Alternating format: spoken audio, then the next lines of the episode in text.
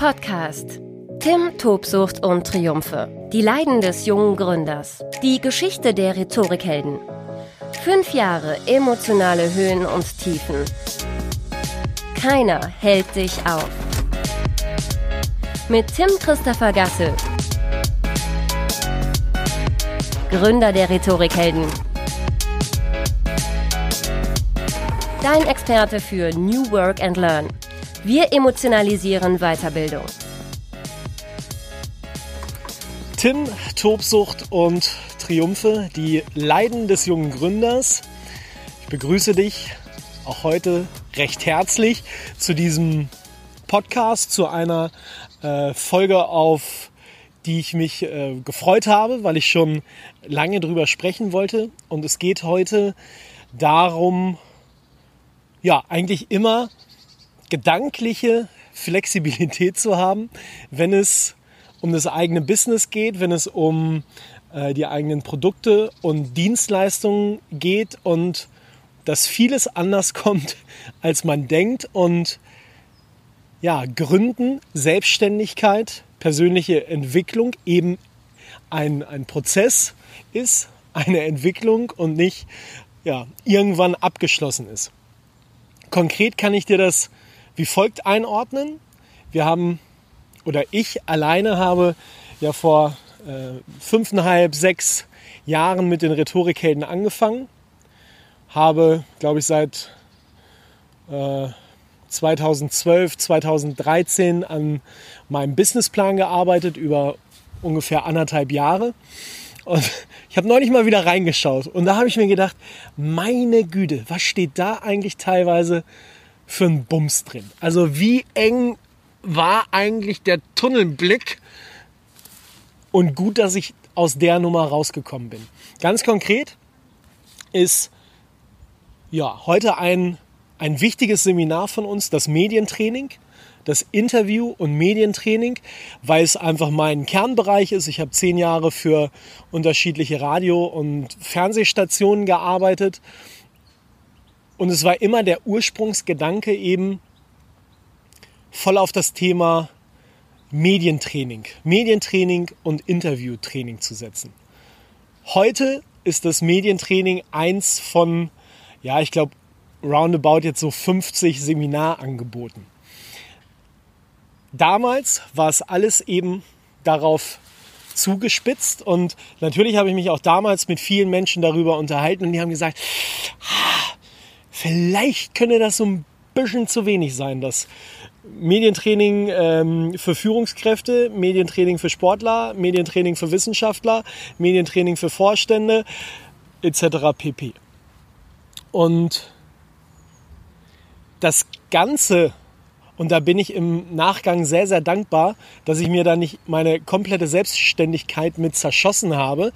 Ähm, der Höhepunkt war, dass ich sogar mal zwischenzeitlich den Domainnamen der Rhetorikhelden-Webseite von rhetorikhelden.de auf medientraining-führungskräfte.de geändert habe.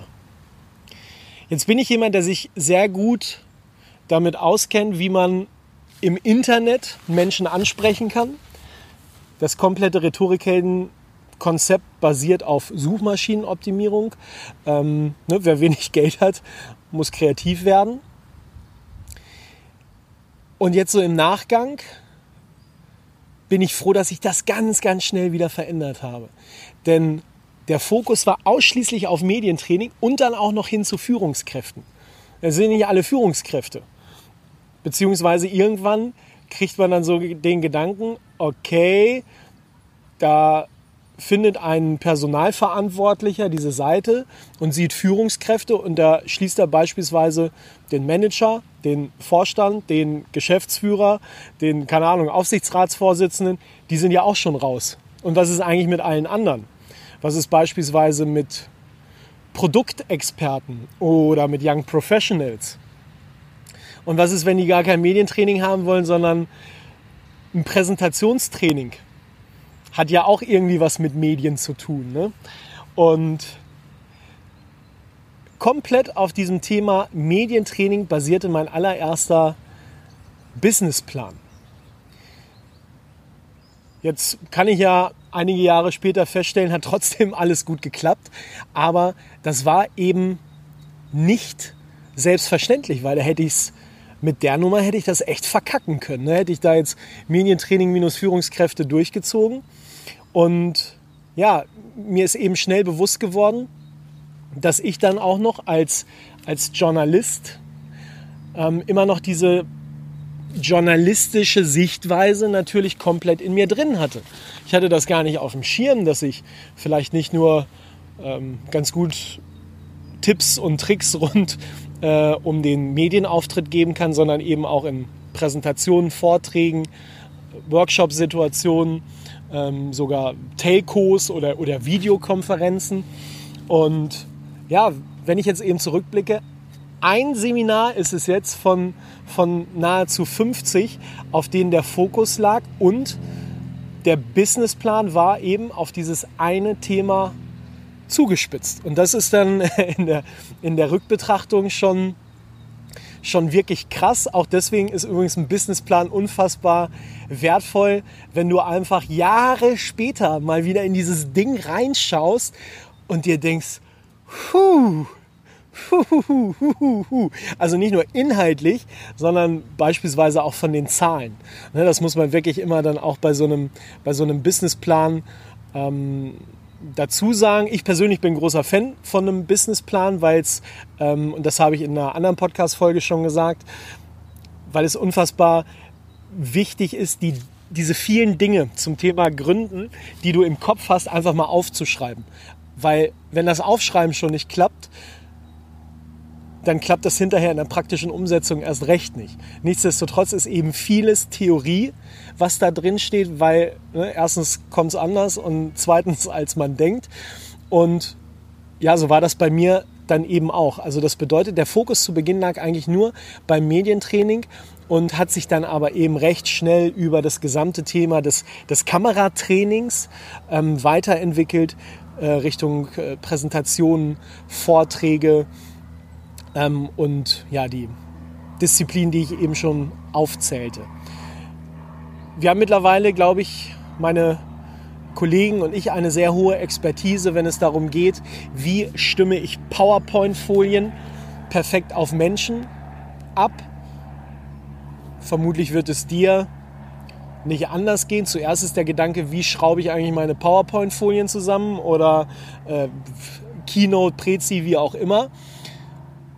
Und dann lese ich mir das nochmal durch.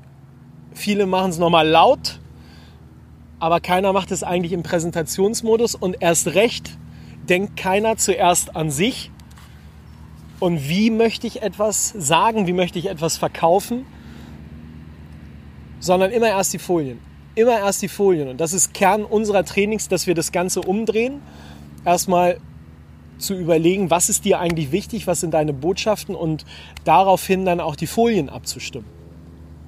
Und das ist eben ein Erfolgsgarant der Rhetorikhelden geworden. Dafür bin ich eben sehr dankbar und das ist das, was mir persönlich unfassbar viel Spaß macht, ähm, daran mit Menschen zu arbeiten, denen zu zeigen, ey, konzentriere dich nicht so viel auf die scheiß Technik, konzentriere dich auf dich, weil du bist der Erfolgsgarant in der Präsentation.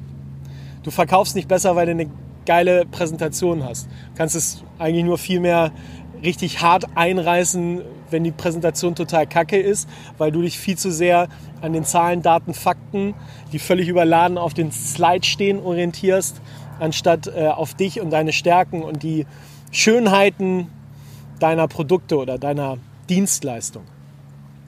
Also das habe ich in den letzten Jahren sehr intensiv gelernt, auch wenn es da mal steht, immer flexibel zu sein. Und auch das, muss man wirklich sagen, ist der große, große, große, große, riesengroße Vorteil des Gründens. Du kannst schnell umdenken. Und wenn irgendwas scheiße läuft, dann ist das auch unfassbar wertvoll. Mund abputzen, weitermachen, weil in konservativen, in, in großen Unternehmen, wenn da irgendwas kacke läuft, dann bis eine Veränderung eintritt, dann dauert es Wochen, Monate, wenn nicht sogar Jahre oder es passiert gar nicht. Und das ist die große Chance auch natürlich für dich ähm, als Gründer, sofort etwas verändern zu können. Wenn dir auffällt, boah, da war ich völlig auf dem, auf dem falschen Kurs oder was hat mich da eigentlich geritten, dann kannst du ganz, ganz schnell und flexibel sein. So, das war ein Fehler, das war ja, ein bisschen, bisschen dusselig, aber jetzt mache ich es besser. Und oftmals sind das dann ja auch so diese ähm, Punkte, wo es in einem, in einem drin so ein bisschen äh, brodelt, ne? wenn wir auch natürlich wieder die emotionale Seite ganz intensiv beleuchten. Die emotionale Seite, wenn es brodelt, das ist dann mit einem Reiz verknüpft und das, das kann keiner auf sich sitzen lassen. Ne? Das, muss ich, das muss ich besser machen, das muss ich geiler machen und dann wird es eben auch, und davon bin ich überzeugt, von Erfolg gekrönt sein, egal ähm, was, du, was du anpackst. Ich überlege gerade, ähm, wie ich da dir mal ein Beispiel nennen könnte. Ähm, zu Beginn, wenn ich Angebote rausgeschickt habe, ich hatte von Beginn an sehr, sehr ausführliche Angebote, um mich auch da eben von äh, Mitbewerbern zu unterscheiden. Zu Beginn dachte ich immer noch, ich müsste jedes Angebot individualisieren. Ne, individuelles äh, Datum draufschreiben, den Namen des Kunden. Ähm, wenn es ein Training speziell für Wissenschaftler ist, dass es dann das Medientraining für Wissenschaftler ist fällt mir gerade ein, sensationelle Nummer. Ich habe nämlich mein Büro zerlegt. Ich hatte drei sehr, sehr aussichtsreiche potenzielle Neukunden. Ich glaube, es war die Verbraucherzentrale in Berlin, irgendwo das technische Hilfswerk und noch irgendwas. So, und die wollten alle ein Medientraining haben. Und jetzt habe ich denen allen in ein paar Tagen Abstand dieses Angebot Medientraining geschickt und habe nie wieder was von ihnen gehört. Wochen später habe ich mal in so ein Angebot reingeschaut und was stand drin? THW, Verbraucherzentrale und noch ein Unternehmen, Medientraining für Wissenschaftler. Weil ich den Kopf auf Durchzug hatte, vorher ein Angebot rausgeschickt habe für ein Medientraining für Wissenschaftler und dann eben dieses Angebot nicht mehr individuell verändert habe. Ich habe es verpeilt. Ja, und ne, stell dir vor, du sammelst beim Technischen Hilfswerk oder bei der Verbraucherzentrale äh, Angebote für ein Kommunikationstraining ein und dann steht dann da irgendwo Medientraining für Wissenschaftler. Mit so einem Unternehmen möchte ich dann auch nicht zusammenarbeiten. Da bin ich ausgerastet. Aber äh, auch das hat mir eben äh, gezeigt, dass es gut gewollt ist, aber viel zu viel Aufwand ist dann eben auch so ein Angebot jedes Mal zu individualisieren. Das bedeutet auch seit zwei, drei Jahren, die Angebote sind immer fix. Da wird nichts mehr verändert. Ne, dafür habe ich ja noch einen E-Mail-Text, den ich ähm, individualisieren kann. Ähm, also das sind zwei, drei äh, kleine Beispiele, wie man ja immer offen sein muss, links und rechts schauen muss, äh, um, um äh, weiter auf Kurs zu bleiben fällt gerade ein schönes Bild ein von, von einem ehemaligen Coaching-Professor von mir, der hat immer gesagt, Herr Gasse, wenn Sie mal vom rechten Weg abkommen ja, und mal links und rechts schauen, dann ist das gar nicht mal verkehrt, weil nur wer falsch abbiegt, der lernt Land und Leute kennen und entdeckt neue Horizonte solange sie immer wieder auf den richtigen Weg zurückkommen, ist eigentlich alles gut.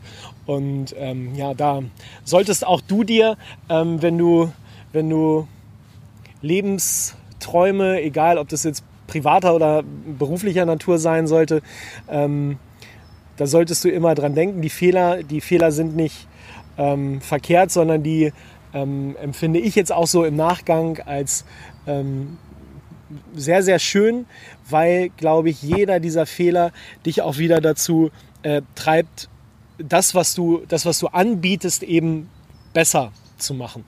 Und äh, es geht jedes Mal einen kleinen Schritt nach vorne.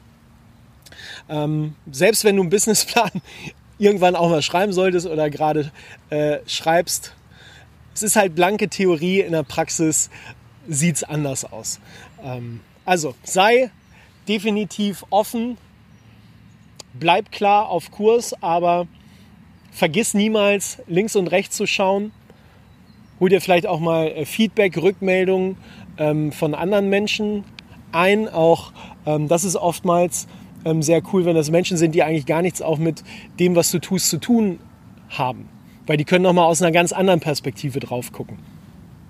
Aber auch das nur äh, am Rande. Sicherlich hast du da auch äh, einige Ideen. Wichtig ist immer die Flexibilität.